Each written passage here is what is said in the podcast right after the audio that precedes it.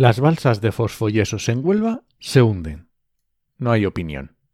Está medido y comprobado. ¿Pero qué significa esto? Comienza Actualidad y Empleo Ambiental, un podcast de Juan María Arenas y Enoc Martínez.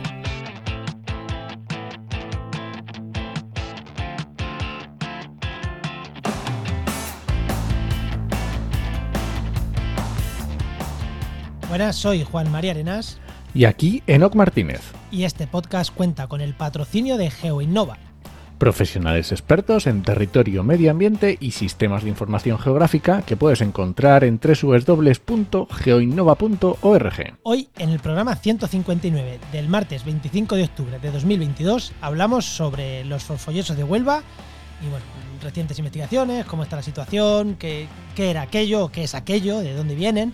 Pero antes, Enoch, antes de darle paso a nuestro invitado, eh, ¿qué tal? ¿Qué, qué me cuentas de esta semana, Enoch? Pues no lo sé porque estamos grabando con mucha antelación. Así que, en principio, la semana que viene vamos a ir al COANCIAM, al décimo Congreso Andaluz de Ciencias Ambientales, ahí en Sevilla, y espero que nos lo pasemos muy bien, grabemos muchos podcasts, hablemos con muchos profesionales de las ciencias ambientales, así Pero que eso será va. La, semana que viene. no esta, ¿no? Sí, sí, sí, la siguiente semana. sea Si, que- estáis, si vais a estar por allí, eh, saludad, no pasa nada. Va, va Enoch, yo no voy. No, y Bea también. Y nuestra compañera Bea también, sí, sí. Eso es.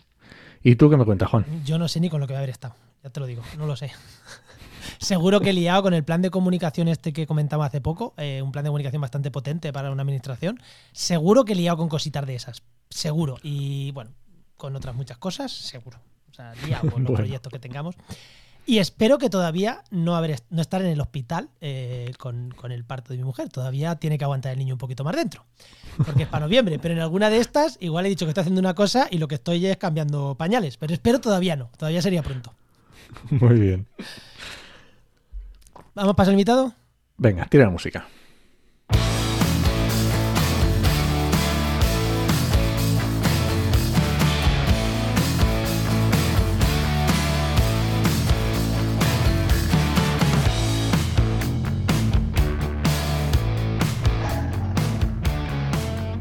Hoy tenemos con nosotros a José Borrego Flores, que es catedrático de estratigrafía y director del Departamento de Ciencias de la Tierra de la Universidad de Huelva. Muy buenas, José, ¿qué tal? Hola, ¿qué tal? Buenas Muy tardes. buenas, José. Eh, Y aparte de esto, que oye, ya tienes un currículum y ya no vas a contar cosas muy interesantes, pero aparte de esto, con el tema de fosfoyesos en concreto, has tenido responsabilidades importantes, ¿no? Eh, que nos contabas así fuera de micro. Eh, que, que algo relacionado con el Ayuntamiento de Huelva y los fosfoyesos ha sido responsable de algo, ¿no? Cuéntanos un poquito ese tema. Sí, bueno, eh, en la primera legislatura del gobierno socialista de la, de la ciudad de Huelva eh, se creó un, comité de expertos para estudiar la situación de los fosfoyesos y fundamentalmente estudiar el, proyecto de Fertiberia en relación con la restauración de la zona de apilamiento. El alcalde en ese momento, Gabriel Ruiz, eh, me propuso como director de- del comité de expertos. Y durante aproximadamente cuatro años fui el director del comité de expertos hasta que después de un convenio entre Ayuntamiento y Universidad de Huelva, la responsabilidad eh, de coordinación pasó al vicerrectorado de investigación de la Universidad de Huelva.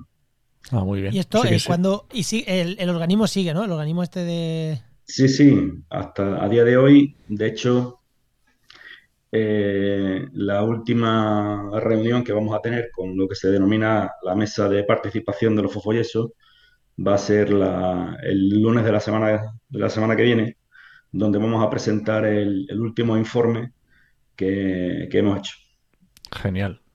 Genial. Bueno, pues ya está, ya sabemos que es una persona que para este tema de lujo. Pero antes, Enoch, antes de entrar al tema, tu pregunta. Bueno, José, eh, siempre hacemos la pregunta a todos los invitados y es, cuando querías, cuando eras pequeño, ¿qué querías ser de mayor y cómo has llegado hasta aquí? ¿Tú ya querías ser geólogo? Si es, que hiciste geología. Pues no, mi historia es bastante curiosa. Yo nací en un barrio muy humilde de la ciudad de Huelva, que es Las Colonias. Eh, Muy cerca del barrio de Las Colonias están los astilleros de la ciudad de Huelva. Yo siempre quise ser ingeniero naval. Anda. Me encantan los barcos. Y yo me pasaba tarde después del colegio, pues viendo cómo hacían allí los barcos, los reparaban.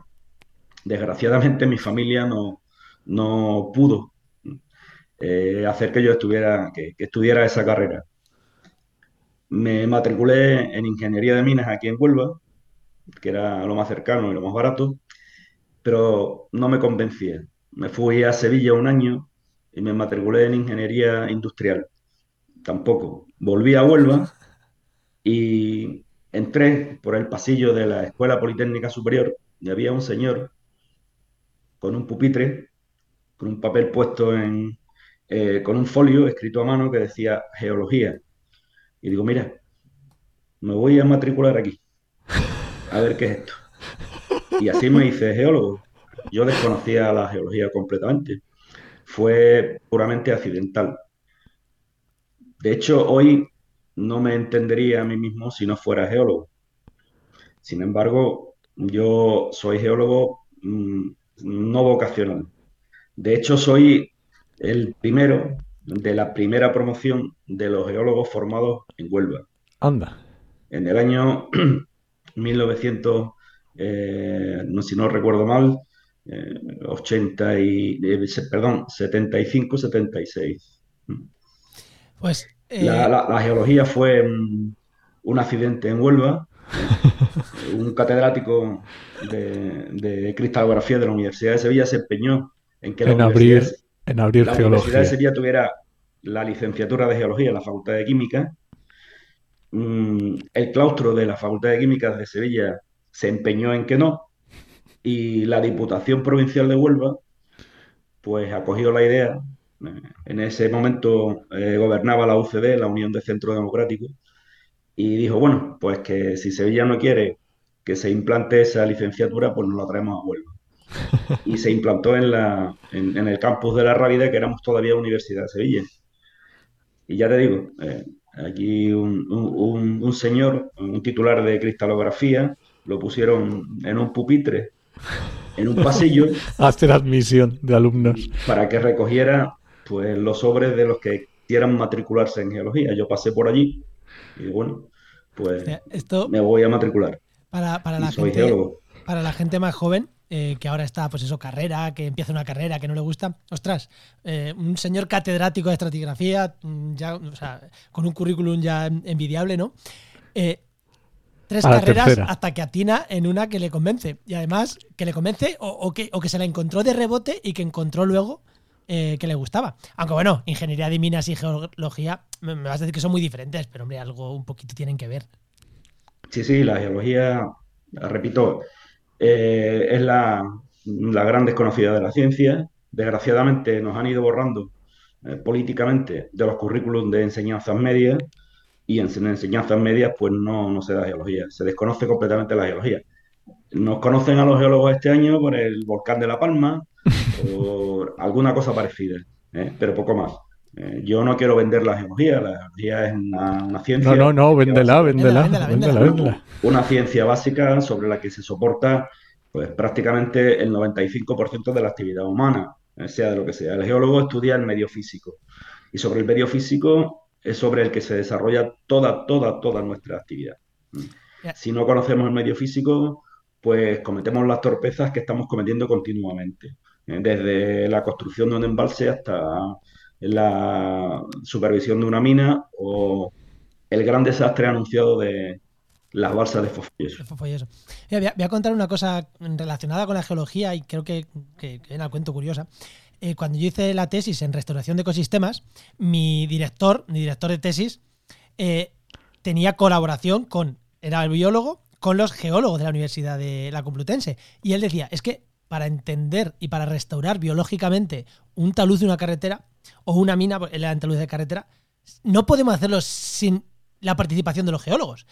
Y, y él se cabreaba, porque, y, yo también lo entendía así, cuando se plantean restauraciones de ecosistemas sin tener en cuenta la geología de la zona, porque es que la inmensa mayoría fracasan porque no se tiene en cuenta la geografía, la, geología de la zona. O sea que me parecía un... Y, relacionado que es súper importante, me ha recordado a eso que nos decía él, que por, por- desgracia mi director de tesis ya falleció, eso, eh, que joder, sin, sin geología no hay nada después que reforestar, por así decirlo, o que recuperar.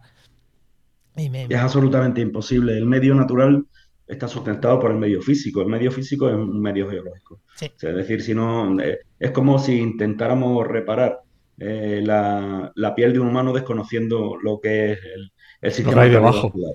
Eh, es completamente imposible. Entonces, los geólogos lo único que pretendemos es poner a disposición de muchos otros científicos los conocimientos que tenemos sobre la superficie terrestre y sobre el interior de la Tierra. Pero en este caso, sobre la superficie terrestre, que es algo eh, impensable no conocerlo si queremos actuar sobre ella, tanto para prevenir eh, como para corregir. Exactamente. Y muy interesante en las ofertas que tenemos en, de empleo en trabajarmedioambiente.com, nuevos trabajos de geólogos para energías renovables que también es un campo nuevo y los geólogos también están ahí y también se necesitan. Sí, sí, sí, sí hay ofertas para eso, ¿no? Sí, sí. No, no te voy a decir que haya muchísimas, pero sí que salen. Mira que. Pues vamos ya con el tema, ¿no? Venga, vamos allá.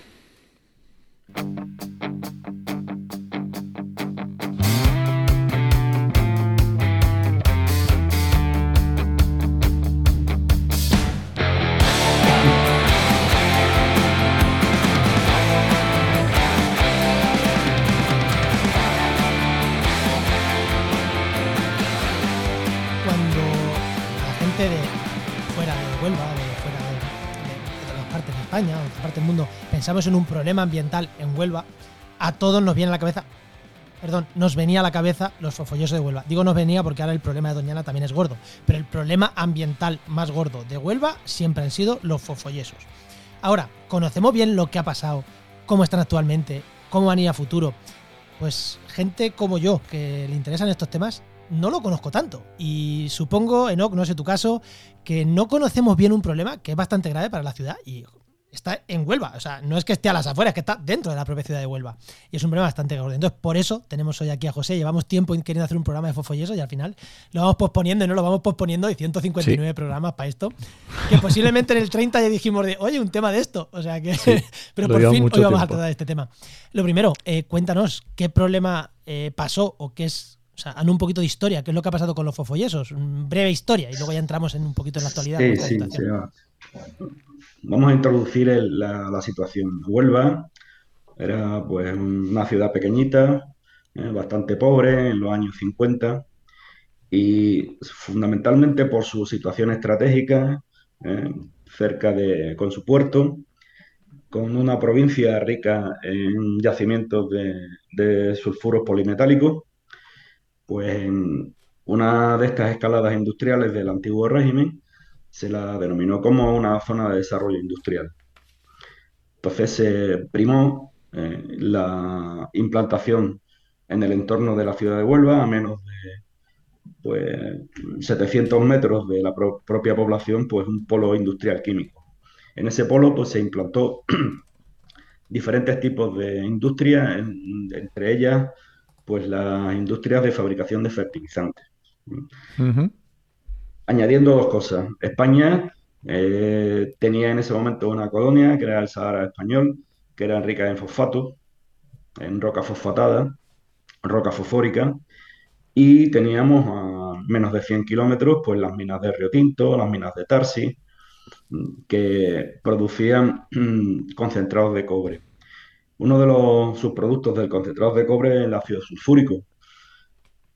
Añadiendo la roca fosfórica que traíamos del Sahara español y mezclándola con el ácido eh, sulfúrico, pues teníamos, obteníamos, eh, por ser simple, ácido fosfórico y un subproducto de, ese tratamiento que es el yeso, ¿eh? lo que denominamos fosfoyeso. Evidentemente eso era un, material, un residuo no tratable, pero además que no tenía ningún tipo de valor comercial. Las dos empresas en ese momento que se dedicaban a esa actividad, Fosfórico Español y Fertiberia, pues lo tenían fácil. La legislación ambiental era una legislación extremadamente laxa, sin ningún tipo de condición ambiental, y lo único que hacían era verter ese yeso licuado directamente a la ría de Huelva y a las marismas aledañas, las marismas del, Tinto. Eso empezó aproximadamente en los años 1967 del anterior siglo. Las, esas marismas se consideraban en ese momento pues una zona pues más bien insalubre, llena de mosquitos, no explotables para nada y bueno, pues no había ningún problema en que estas dos, estas dos empresas tiraran sus residuos, ya os digo, una directamente al cauce del, estuario del Odiel, todavía se pueden encontrar depósitos de fosfoyeso en el fondo de ese cauce y otras en, la zona de las marismas del Tinto. En principio lo que se hizo fue cubrir superficialmente las marismas como si fueran pues tanques de salina con el, el fosfoyeso. Claro, porque además el color, eso, tenía que cantar mucho a la vista. Sí, sí, sí. ya os digo que la, industrialización de Huelva se produjo en lo que hoy se denomina, la, avenida de Francisco Montenegro, que está entre Huelva y, el monumento a, la fe descubridora, que está en, la confluencia de los ríos Tinto y de la punta del Seo. Allí estaban todas las fábricas. Huelva estaba pues a menos de 700 metros de, ese polo industrial. Ese polo industrial tenía pues, esas fábricas, las fábricas de, fertilizantes, estaba las fábricas de, de, tratamiento de, sulfuros masivos, lo que hoy es Atlantic Cooper, eh, que lo que se dedicaba era a quemar la ceniza de pirita y a producir eh, cobre, eh, generando pues, una contaminación ambiental enorme, fundamentalmente una contaminación dirigida hacia los residuos de agua que convirtieron a la ría de Huelva en el ecosistema más contaminado del mundo desde el punto de vista de los metales pesados, junto con los drenajes de, las aguas de minas, aguas arriba de los ríos Tinto y Odiel. Claro. Y una atmósfera que, bueno, si acudimos a los registros de los años 70, era de las peores que podías encontrar en el mundo. Eh, mm, grandes cantidades de arsénico, de cadmio, de mercurio eh, volátil en, en, atmósfera, etcétera, etcétera. Y entre ellos, pues los residuos sólidos, que eran dos, eh, los fundamentales. La, ceniza quemada de pirita, que es lo que llamaban en aquellos tiempos morrongo, que era una especie de ceniza roja, que se acumulaba también allí en la marisma, que hoy se la están llevando, se la han llevado porque es rica en oro, en plata y en otros metales. Y el, el fosfoyeso, ¿eh? que se fue acumulando, ya os digo, en, los bordes de las marismas, fundamentalmente de las marismas del, tinto. Para, hacernos una idea, es estas dos mega, estas tres mega empresas tiraban em, los yesos y, este, estos restos de, a la ría. Los fosfoyesos ahí siguen porque eso no tiene valor y lo otro sí que lo han, entre comillas, sacado lo que han podido para, porque sí que tiene valor. Sí, sí, ya. Hay, hay, cosas que se han llevado, ¿no? Porque yo os digo que la, una vez que tú estás en la ceniza de pirita sale un residuo rojo que está altamente contaminado, metales pesados, pero tiene eh, metales que hoy se, se aprovechan, ¿eh? incluido el oro y la plata.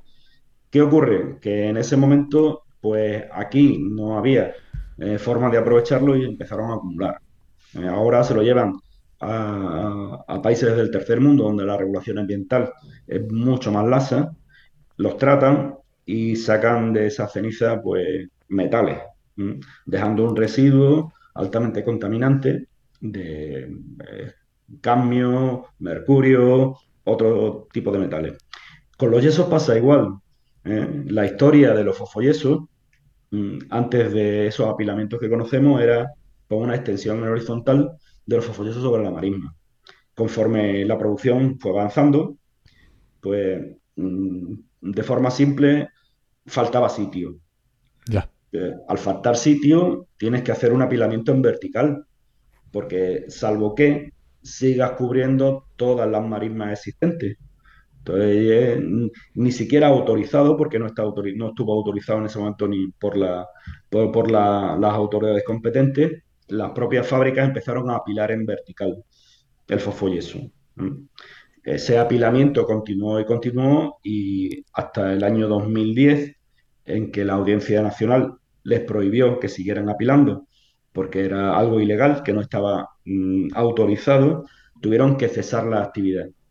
Mm. Desde 2000, o sea, estamos hablando... Hasta el 2010, sí. Hasta el 2010. Sí, sí, sí, las denuncias comienzan aproximadamente antes del, año 2000. es decir, la, autorización que tenían las dos, las dos empresas era un apilamiento de dos metros sobre las marismas. Claro, evidentemente dos metros no es nada. ellos siguieron apilando pues al margen de la ley hasta conseguir apilamientos de mm, entre 25 y 32 metros, que son esas gran pirámides que se ven eh, a 500 metros de los primeros barrios de Huelva, de Pérez Cubille, ¿vale? ¿Qué ocurrió? Que evidentemente esto se llevó a la justicia, y la justicia le dio la razón a, la quien, a quien la tenía, que los apilamientos eran ilegales, eh, no se podía apilar, eh, y se condenó a Fertiberia. Pero ya teníamos apilamientos de más de, de, 25, entre 25 y 35 metros, a las orillas de la ciudad de Huelva. Vale, pero... En este momento, pues bueno, como siempre, perdón. no, no, digo, eh, claro, tirarlos a la ría, al final eso va al mar, se queda en la ría, o sea que, que no sabes qué es, es de Guatemala Guatepeor, o sea, lo quitas de la ría y lo acumula, que claro, que no sabemos qué es peor, o sea, te, pregunto... Sí, no, no, a ver, los fofollos tienen eh, tres grandes problemas. En primer lugar, es que cuando tú tratas la roca fosfórica, la roca fosfórica tiene apatito, uraninita y otros minerales que, mm, digamos, son de radioactividad baja, ¿eh? pero emiten eh, cierto tipo de radioactividad, mm, controlable, pero la emiten. El segundo problema es que cuando tú tratas la roca fosfórica con mm, ácido sulfúrico que procede del tratamiento de complejos de vulcanos sedimentarios tienen enormes cantidades de metales pesados, fundamentalmente mercurio, cadmio, arsénico, que están en ese ácido. Luego, cuando tú mezclas las dos cosas, eh, en ese yeso tienes tanto esos materiales eh, de baja actividad radiactiva como todos los metales que proceden del ácido que los ha descompuesto en este caso teníamos un problema añadido. Eh, los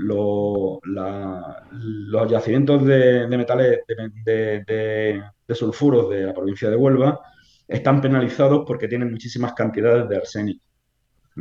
Típico de un tipo, un tipo de, esos materiales. Evidentemente ese arsénico, incluido el mercurio, el cadmio, están en esos yesos, en esos fosfoyesos de residuos. Es decir, cuando tú mm, permites que haya lisificación superficial de ese material, de ese material, eh, el agua que sale es un agua ácida, es decir, con pH en torno a 2,5, 1,70. Es decir, mm, el, ácido de las baterías de los coches eh, se quedaría un poquito corto. Eh, en, ese agua ácida. Me, gustan estas comparaciones, porque igual dos y pico a la gente no sabe lo que le hablamos, pero es más ácido que el de una batería. Así de simple, es decir, esto no, no, no, no, no ha tenido solución de continuidad. De hecho, a, principios, a finales de los 60, a principios de los 70, hasta aproximadamente el año 1976, eh, los fogollosos se vertían libremente, sin control. Es decir, no solo a la marisma, sino al cauce principal del Odiel. ¿Eh? directamente. Había una tubería de fosfórico español ¿eh? por debajo de, la carretera que conducía al monumento a la fe descubridora, que lo que emitía era fosfoyeso. Tú, tú veías ¿eh? con la marea baja cómo salían borbotones, igual que esos borbotones que vemos ahora en los gaseoductos estos dos de, que, del mar del lago, sí. Pues igual, esos borbotones se veían. De hecho, tú muestres ahora el cauce del Odiel y hay, hay mm, cientos de toneladas de fosfoyeso que están ahí en ese cauce. Evidentemente está el fosfoyeso y lo que emitían en ese momento, ¿eh? fosfoyeso más las aguas ácidas ¿eh? de degradación. Repito que en la ría de Huelva, entre los años 70 y 90 largos, pues eh, los grandes mercantes venían para situarse ahí en la ría ¿eh? con ese tipo de agua y limpiar sus fondos porque se morían eh, las cosas que tenían pegadas en, los cascos. ¡Hala, claro!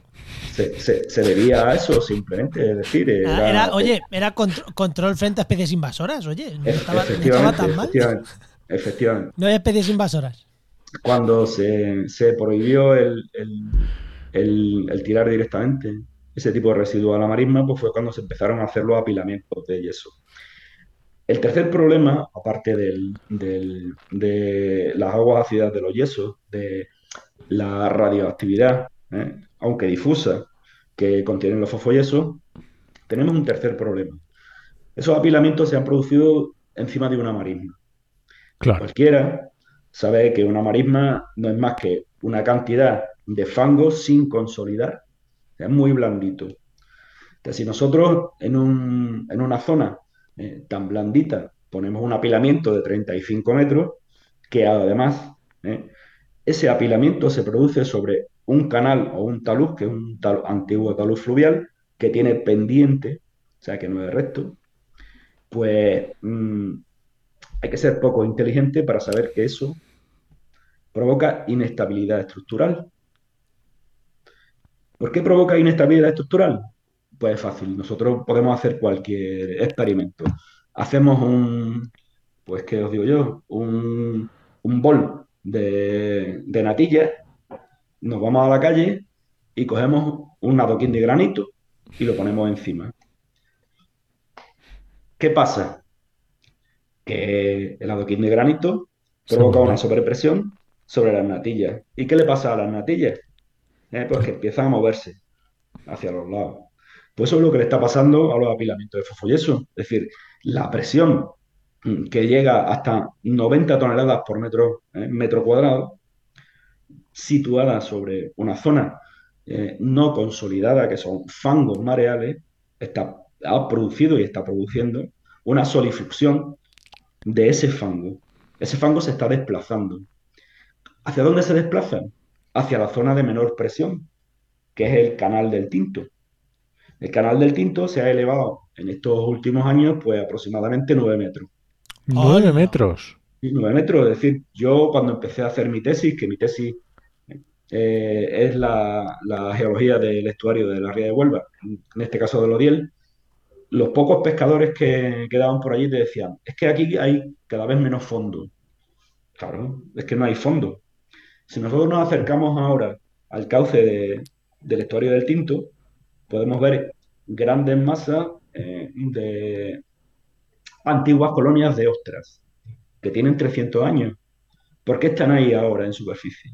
Porque el suelo se ha ido elevando y, y el apilamiento se ha ido hundiendo.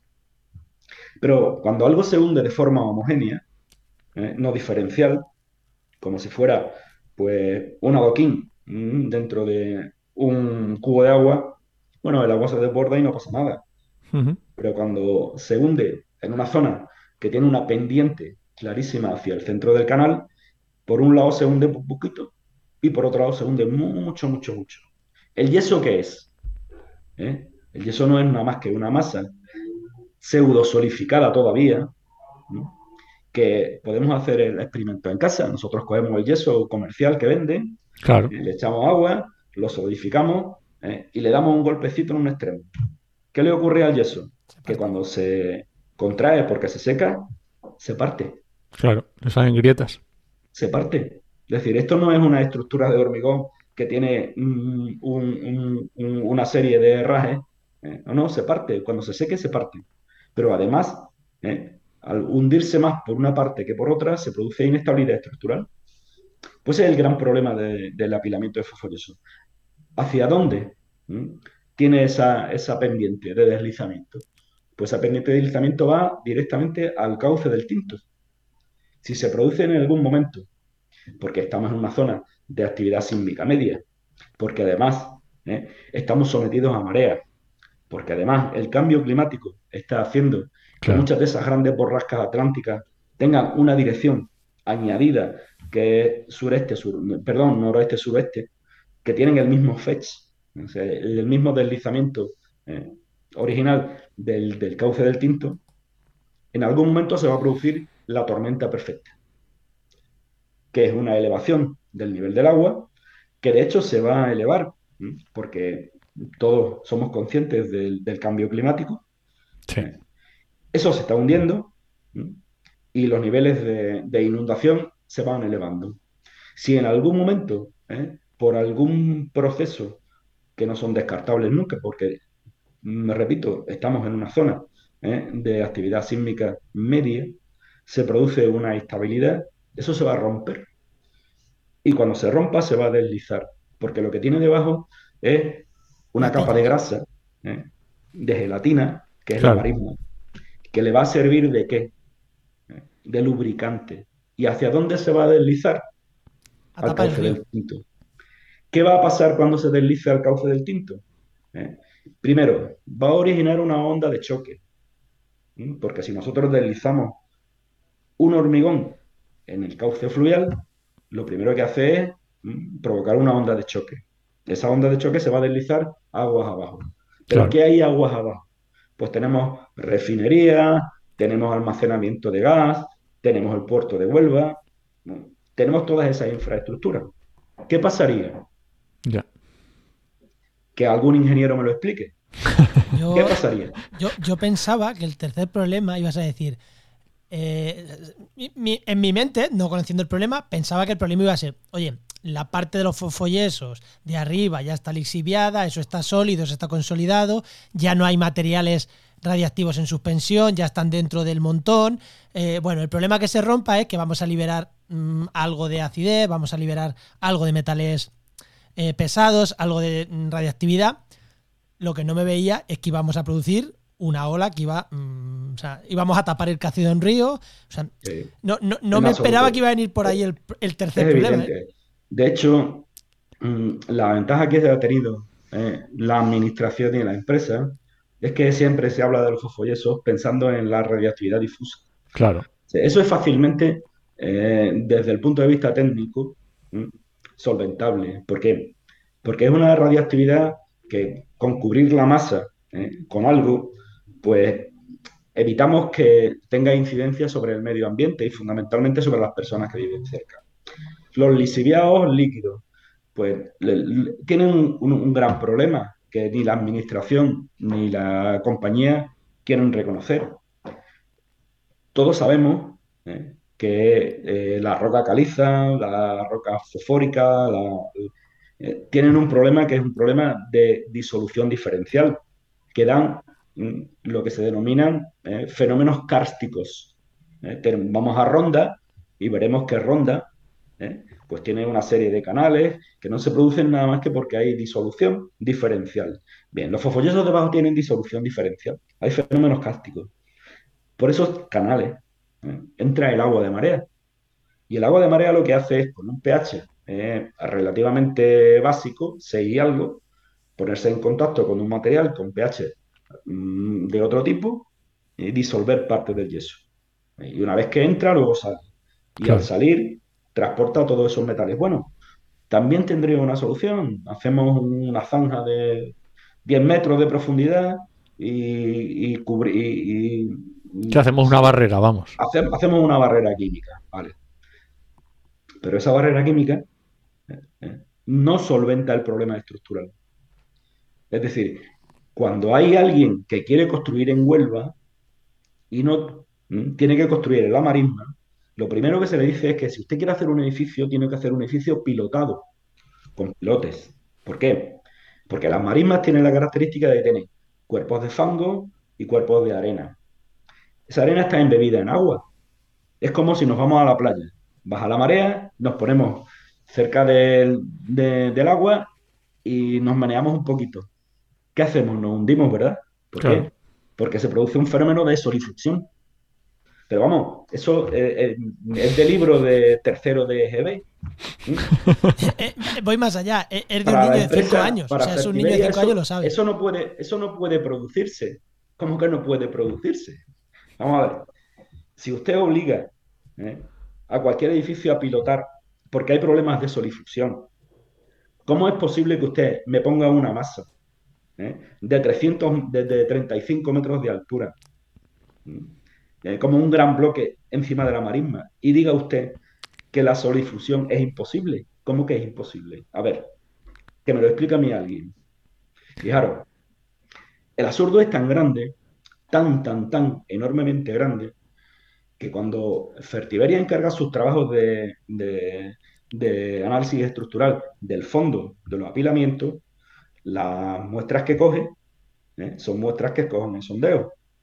¿verdad? Sí. esas muestras se encapsulan, se ponen dentro de una olla express y ahora se aprietan, ¿no? Y te dice, uy, no, si lo único que hacen es perder un poquito de agua. Claro, quítele usted la olla de el envoltorio metálico, a ver qué le pasa. Es decir, es completamente absurdo intentar convencer ¿eh? que en esa masa ingente de fango no se produce ¿eh? Eh, la migración de fluidos. Es que eso no está encapsulado. Eso no tiene nada que ver con las normas de tipo de, control mm, geotécnico que se hace para una carretera o para un bombigón. ¿Por qué? Porque todas las pruebas son encapsuladas y la marisma no está encapsulada. La marisma es un cuerpo libre. Mm, mm, entender eso creo que no es tan difícil. Y entonces, entonces, José, aquí lo que la, la, duda que me surge es ¿dónde está lo opinable? O sea, ¿dónde está aquí el, el por qué estamos, ¿sabes? ¿Por qué nos metemos? ¿Por qué no actuamos ya? Ya, esto está, si está así, ¿por qué no entramos ya directamente y decimos, pues, pues habrá que llevarse esto a otro lado o habrá que hacer lo que haya que hacer? Aquí hay un, interés de lo que bueno, se denominan siempre los poderes fácticos. Es decir, aquí por, un lado está la empresa, eh, Fertiberia, y por otro lado están los intereses de, la población de Huelva. Mm. Políticamente, pues no ha habido ningún partido de los que han gobernado, tanto en, en el Estado en la comunidad autónoma como en el ayuntamiento que quieran abordar el, tema de verdad. Esto es tan absurdo que es como si, fijaros, nosotros vivimos en una comunidad de vecinos, ¿no? Con ocho plantas y un vecino se pone enfermo, con una enfermedad que no conocemos. Y le pedimos al propio vecino que contrate un médico y el que ese médico le diga qué es lo que tiene y si es peligroso para los demás vecinos. Bueno, pues eso es lo que hace la administración. La administración le dice a Fertiberia, mire usted, usted está condenada, usted tiene que restaurar, restaurar, ¿eh? no clausurar un vertedero, no, no, no, eso es diferente. Restaurar, ¿eh? porque usted lo que firmó cuando empezó su actividad industrial era que restauraría. Y se la condena para restaurar. Y Fertiberia, pues va a una empresa multinacional que le da un vídeo y hace un copy y pega de un vídeo de cómo eh, esas masas de apilamiento de fosfoyeso, pues en muchos sitios del mundo se hacen. Claro, sí, en muchos sitios del mundo. Yo, sí, sí, a mí me parece fantástico. Eh, yo sé que a los franceses les gusta una comida, a los alemanes, pues la salchicha. Pero es que no está usted ni en Francia, ni en Alemania, ni en Florida, ni en Checoslovaquia. Está usted en Huelva, en las marismas del Tinto. Usted no puede traerme un copy y pega de un proyecto, aunque sea para clausurar. Haga usted un proyecto de verdad. La casa no se cubre, no, no, no se construye desde el tejado. No, se construye desde abajo. Usted empieza a estudiar esto y cuál es la forma más óptima de que yo, es evidente que no puedo llevarme un millón doscientas mil toneladas en tres días, Normal. en cinco años, no. Pero tengo que minimizar todo el impacto ambiental. Eso es lo primero. Ese enfermo tiene una enfermedad que yo no la puedo curar en este momento, pero lo tengo que estabilizar. Tengo que estabilizar al enfermo. Lo que no puedo hacer es dejar ahí el enfermo a ver si se muere. No. Y usted, yo le voy a dar esto, le voy a poner lo otro para que el enfermo esté estable y dentro de 15 años, si puedo utilizar el fosfolioso para algo, lo quito. O me lo puedo llevar a otro sitio. Lo que no puedo hacer es decir, no, le pongo la mortaja, ya se morirá. No, eso no es verdad. Porque además los ciudadanos de Huelva no nos merecemos eso. no nos merecemos eso. La, opinión en Huelva, ahora esto ya, la opinión de los ciudadanos en Huelva, porque ahora has dicho, nadie en el Estado, lo entiendo, en la comunidad, lo entiendo, pero ha dicho, nadie en Huelva, ningún partido en Huelva ha tomado este tema mm, por los cuernos, como se dice, ha tomado este... Claro, eso es porque la opinión de la gente de Huelva no tiene que ser muy en contra de esto. O la gente es pasota o la gente piensa que estos son cuatro ecologistas, porque si no al final hubiera cogido fuerza alguna fuerza política o las fuerzas políticas eh, actuales hubieran por lo menos luchado por, aunque hubiera sido de boquilla. Para eso hay que conocer, la idiosincrasia de Huelva. Huelva eh, durante principios de este siglo, del siglo pasado, 1900, era una ciudad pequeñita con una actividad industrial limitada que se prácticamente era los dos puertos de descarga de Río Tinto, de Tarsi, eh, que daban poca, mm, digamos, riqueza desde el punto de vista funcional a la ciudad. Se crea el polo químico y se crea algo de actividad. Ese polo químico eh, funciona de una manera determinada que es no manufacturando nada, sino tratando eh, eh, mm, elementos mayores que luego salen fuera. ¿Qué, ¿Qué, ocurre? ¿Qué oyes tú hoy en la boca de los sindicatos de Huelva? Es que si vamos contra la actividad de una empresa, destruimos empleos. No, no, eso no es verdad. lo que tenemos que hacer es que esa actividad se hace una actividad sostenible. Y quien ha provocado el problema, porque es un gran problema, es el quien, quien, lo tiene que solucionar. Es decir, Huelva hoy, eh, lo que, mm, eh, eh, o lo que se debe pretender en Huelva, es decir, vamos a, esa economía sostenible, pero además no solo sostenible con la actividad actual, sino sostenible con la actividad anterior. hay una responsabilidad corporativa de quien trabaja al lado de los ciudadanos y esa responsabilidad corporativa debe responder solucionando los problemas. Es decir, ¿por qué? Y lo vuelvo a repetir. La empresa y la administración ha querido ser redundante en la historia de, la radioactividad de los fosforesos, porque saben que pueden demostrar que eso es corregible. Claro. ¿Por qué? Eh, cuando nosotros empezamos a trabajar hace casi 15 años en la actividad estructural y podéis coger toda la hemeroteca y me veréis en, el mundo, en el país, diciendo lo mismo. ¿eh? Eh, no, no, no, nadie dice nada de eso. Porque ante eso no tienen respuesta. Porque no pueden solucionar. No hay respuesta. ¿eh? los informes de la comisión de expertos son claros. Nosotros le hemos hecho una ecografía. La ecografía es igual que la que hacemos, le hacemos una embarazada. Y sabemos lo que está pasando ahí debajo. ¿Por qué la empresa no lo hace? Porque no le conviene. ¿Por qué? Porque va a ver lo que está publicado. Es decir, ahí hay volcanes de fango, hay diapiros de extrusión. ¿Eh? Claro, evidentemente hay en algún momento en que desde el punto de vista estructural lo que soporta esa masa de apilamiento va a fallar. Claro. Va a fallar. ¿Y qué pasa con ese, ese ladrillo enorme que tenemos ahí? Que se va a romper. Repito, que sé que se va a romper. Yo no te puedo decir el día ni el año, pero se va a romper. ¿Mm? Y pronto. hay otros problemas añadidos. ¿eh? Sabemos que mm, hoy podemos ir a la empresa, perdón, a la prensa y hay muchos pueblos costeros de Huelva, de Cádiz, del Algarve, que están haciendo sus proyecciones para el tsunami. ¿Por qué? Sí. Porque estamos en una zona donde, para bien o para mal, los tsunamis se repiten. ¿Por qué? Porque estamos en una zona tectónicamente activa. Pues imaginaros ¿eh? si se produce un tsunami ¿eh? añadido al resto de los problemas, ¿qué le pasa a esa masa informe que está ahí encima de la... Que baila, eso baila. Cuando sube el nivel, baila. yo, yo a veces me avergüenzo. ¿eh? o sea, yo es que o, o, tomo droga todos los días, o desde hace 25 años, o no lo sé, o, leo textos paranormales para llegar a estas conclusiones. No, lo entiendo, no lo puedo entender. Es decir, cualquiera, eh, cualquiera que tenga una formación básica sabe que si hacemos un bol de gelatina, de gelatina y le ponemos un ladrillo encima, algo va a pasar. Si usted ese apilamiento lo hubiese llevado pues dos kilómetros arriba, con un sustrato duro, soportable, pues tendríamos una pirámide. Miren, ve usted, en vez de hacerla así cuadrangular, hace usted una pirámide al tipo de la de, la de Keos, Kefren o Micerino.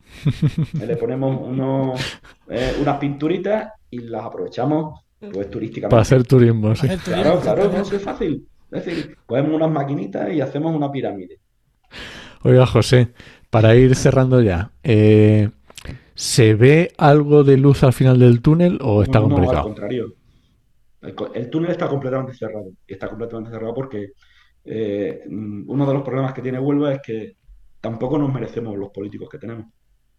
Bueno, pero, No, no, pero, pero, pero vamos a ver, eso no es de, eso no es de Huelva. Eso, o sea, podemos decirlo. Bueno, pero- ponga, ponga yo- aquí su. ponga- Yo, yo, yo, sufro lo que sufro y ya os he dicho, yo tengo 61 años. Sí, pero Eh, nací en una calle de uno de los barrios más humildes de Huelva, al lado de la Marina, ¿eh? En la, en el barrio de las Colonias, en la calle Ramón y Cajal, en el número 24. Yo, yo conozco la Huelva real, eh, la Huelva de mis padres, de mis vecinos, y os digo que no nos merecemos esto. pero es no que, nos lo merecemos. mira, eh, tú mismo lo has Cuando dicho. hay solución. Tú mismo lo has dicho. ¿Por qué estudiaste geología? Porque te mandaron lo que no querían en Sevilla. Así todo. Sí, sí, sí. Así todo. No, no me arrepiento de ser geólogo, al contrario. No, no, pero digo que así todo, que la basura Sí, sí. también va para Cádiz, para Huelva, lo que Sí, no quieren en. Sevilla va para abajo. Es así. Eh, ¿Es así? Vale, José, pues eh, espero que dentro de, yo qué sé, vamos a poner poco tiempo, te volvamos a llamar y nos digas, mira, por fin ha, ha entrado aquí alguien que ha puesto, ha dado el golpe encima de la mesa, hombre. Sí, sí, mira, sí, ya, ya, ya por, por concluir, eh, no es que estemos en contra del proyecto de Fertiberia, es decir, tenemos que hacer algo eh, de forma rápida. Es una solución, puede ser una solución con modificaciones, eh, una solución que resuelve problemas inmediatos. Hasta eso estamos de acuerdo mucha gente, pero lo que no podemos admitir es que eso sea una solución para el resto de los tiempos de los tiempos, porque no puede ser así. Mm. Hoy, repito, tenemos que estabilizar al enfermo y puede ser una solución parcial para que no se nos caiga, para que no haya más lisiviados, para eso, pero no como solución definitiva. Simplemente. Pues eso, espero, esperamos en unos años volver a llamarte, que sigamos con el podcast, volver a llamarte y que nos digas. pa- para bien, ¿eh? Que te podemos llamar porque había el tsunami, se ha caído la piedra y nos digas. ¿Veis? Sí. Os lo dije. Espero que no, espero, Espero que que no, espero que no, espero que no yo también. Pues nada, José. Muchísimas gracias, José. gracias. Mm, Pero antes de cerrar, eh, como siempre decimos, momento spam, algo que nos quieras recomendar, eh, no sé, algo, re- si estáis en redes sociales, si algún algo que nos quieras recomendar, yo que sé, algún documental que veamos, no sé, cualquier cosa que nos quieras recomendar que hayáis hecho, es el momento ahora.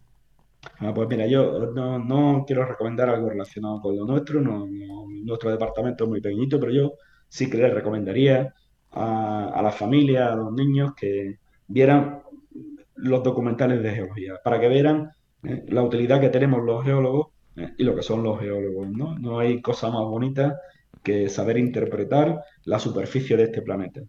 Mm, Desgraciadamente estamos fuera de, ese circuito. Tenemos en todas las facultades de geología de España grandes problemas con, las matrículas porque no conocen, no, la, la gente no conoce lo que es la geología ni la, utilidad que tiene un geólogo como profesional. Yo soy ambientólogo, teníamos parte de geología en la carrera y Sí. algo me suena. Y yo soy biólogo, pero me fui por la parte de ecología y también me encanta la parte de geología y, y siempre que, que he podido la, la- la he metido, ya digo, incluso en mis investigaciones de tesis había parte de geología también. Muchas gracias, José. Muchísimas Hasta la otra. gracias, José. Gracias a vosotros. Hasta luego. Hasta luego.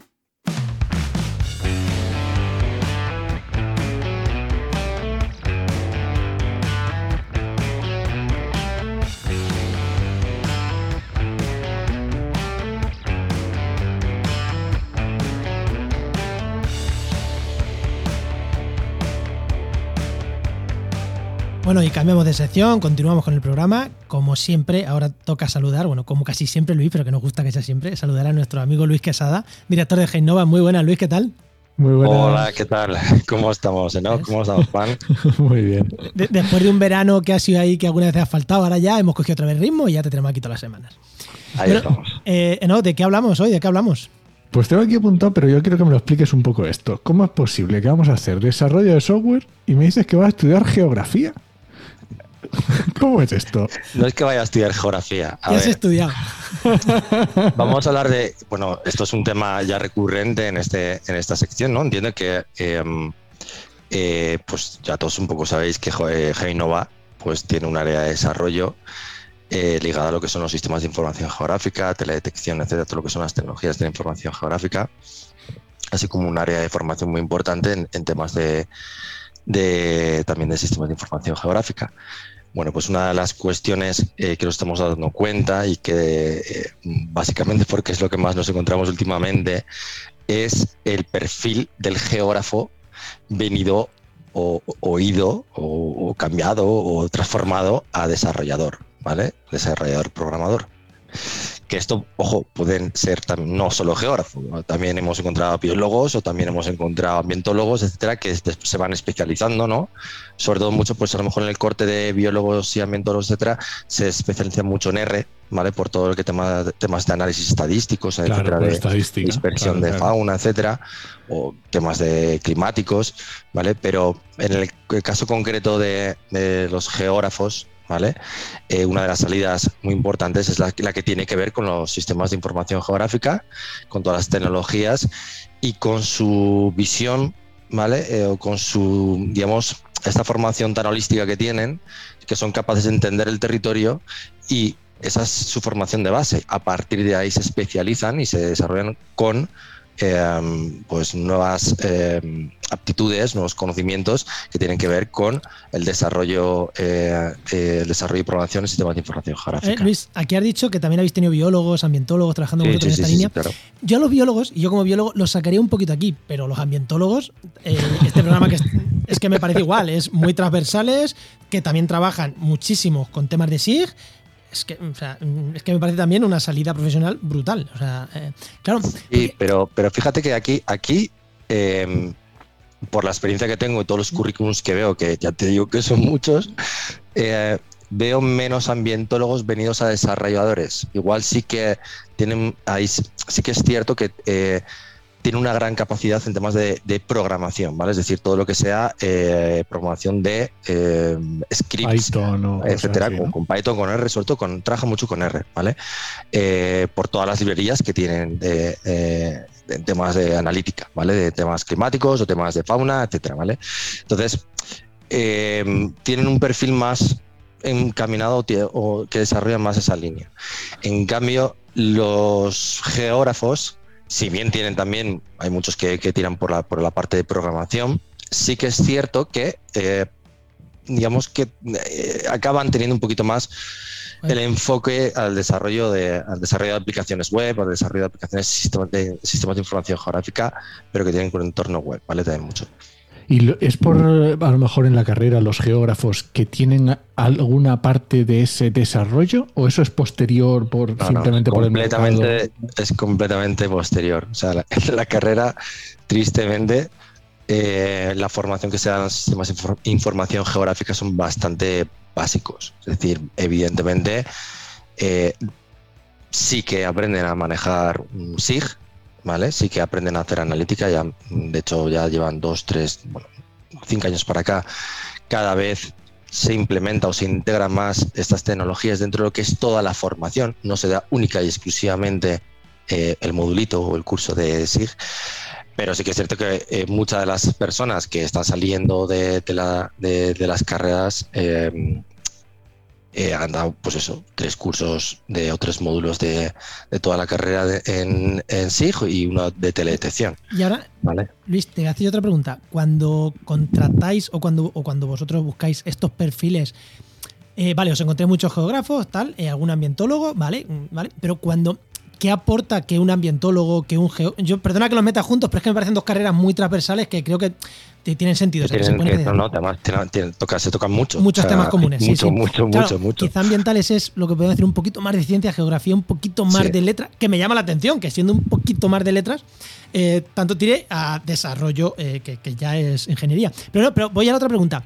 ¿Qué aportan estos profesionales que vienen de otras carreras y se meten en el desarrollo frente a un ingeniero que desarrolle ahí, un informático que sepa desarrollar de lujo. Porque igual a vosotros es que igual buscáis esas otras cosas que aporte esta gente frente al desarrollador. A lo mejor me dices, porque el informático que viene de informática me cobra 100.000 euros al año y no lo puedo pagar. Que también puede ser una causa. Pero supongo que no. Supongo que habrá otras cosas de fondo más, bueno, más de, actitudes. ¿Qué otras cosas valoras o, qué buscáis cuando, cuando se buscan estas cosas, las empresas de este tipo? Vale, eh, a ver, en un equipo de desarrollo tiene que haber de todo.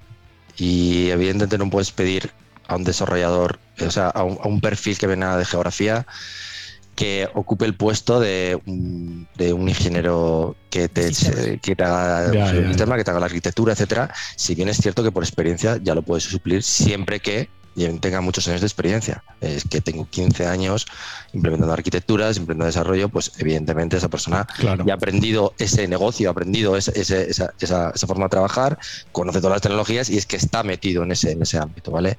O sea, ya la formación ahí de base queda un poco lejos, ¿vale? Pero sí que es cierto que... Mm, eh, digamos que ese conocimiento transversal que tienen eh, viene mucho por la parte de la cartografía. ¿vale? Es decir, eh, el ingeniero informático no tiene conocimientos cartográficos, no sabe lo que es una proyección. El, cartógrafo, por un lado, acordaos que hay una ingeniería en geomática que eh, digamos, no es que naciera, pero que ha tenido siempre esos rifirrafes con lo que es geografía, esa especialización, porque la geografía en sí misma, una, un área de especialización está en lo que son los sistemas, en la cartografía, la cartografía derivada digital, que serían los sistemas de información geográfica, ¿vale? Entonces, eh, todas esas nociones cartográficas, evidentemente, eh, un ingeniero eh, informático no, no, los tiene. Entonces, tiene que adaptarse a eso. De hecho, pues es, es, algo complicado muchas veces para ellos, ¿vale? Ellos sí que van a saber mucho de, o de sistemas, de lo que es hierro, de arquitectura, etcétera, o desarrollo en cientos de lenguajes, pero eh, hay ciertas nociones que son más fáciles o que vienen de, eh, que vienen de forma más sencilla eh, adaptarse por parte de los geógrafos, ¿vale? Que ahí están de, de repente aparecen tanto geógrafo con esas nociones, esos conocimientos en desarrollo, ¿vale? Sí, es porque al, final es como que estas habilidades son más difíciles de, coger para un informático que se adapte a que para una persona que viene ya con, el, con esa concepción eh, cartográfica del espacio en su cabeza. A lo mejor es más fácil traducir eso. Claro. Sí, sí, bueno, al final todo pasa por, por unas proyecciones y después tienes que trabajar todos los algoritmos. Eh, tienen que entender qué es esto de la proyección eh, y de los eh, diferentes tipos de, proyecciones o diferentes tipos de forma de medir el espacio, ¿vale? Eh, en una esfera, que es la Tierra, y cómo se adapta eso dentro de la cartografía. Entonces, todo ese tipo de cuestiones son complicadas para una persona que viene de ingeniería informática. Pero bueno, no quiere decir que no, que no, lo pueden hacer, claro que lo pueden hacer. Igual ahora me matan los ingenieros informáticos y pero quiero decir, me parece más sencillo aprender un lenguaje de programación, aprender Python, aprender cómo se conectan bases de datos, Hostias, eh, Luis, tener la visión espacial de cómo es un mapa o tener la visión, eh, hablando de ambientólogos, de, de, lo que es un contaminante, qué tal, eso necesita una base, yo creo que en vuestro caso, mucho más amplia que al final aprender un lenguaje. Digo aprender, evidentemente no al último detalle del lenguaje, pero al final es un lenguaje, es como el que aprende un idioma. Eh, habrá cosas que no, habrá cosas de arquitectura, tal, pero que al final, también te digo otra cosa, el que salió hace cinco años de ingeniería informática, o hace 10, dile ahora que monte un servidor de, AWS, de Amazon Web Service. Es que igual no tiene, tiene la misma idea que un geógrafo, no tiene ni idea ninguna. Ya. Bueno, em, a ver, yo siempre hablo de las actitudes de las personas independientemente de los conocimientos o de su título, ¿vale?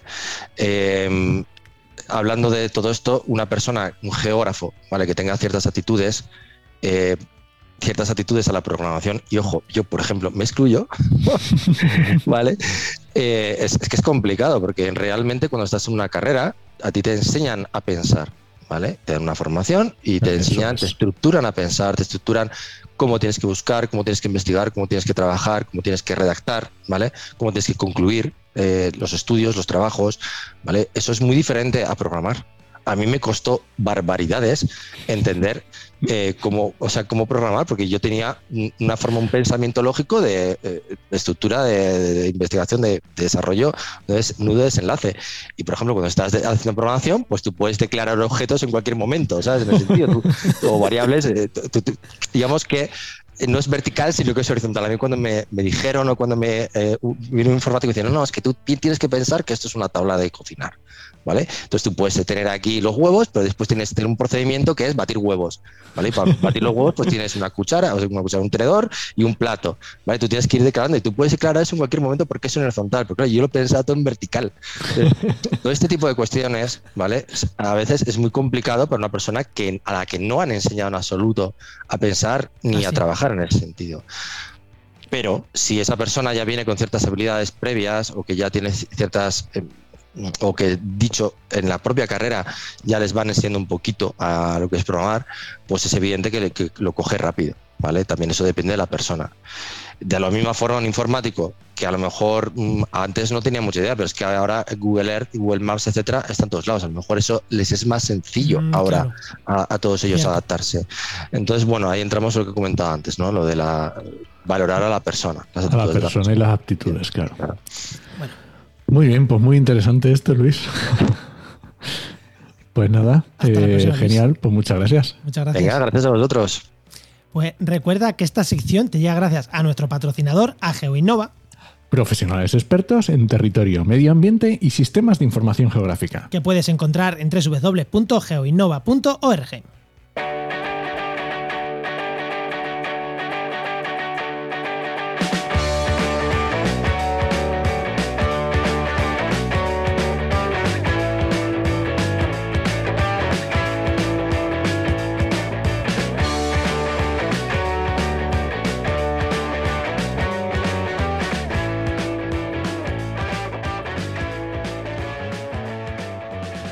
Bueno, no, ¿nos vamos o qué?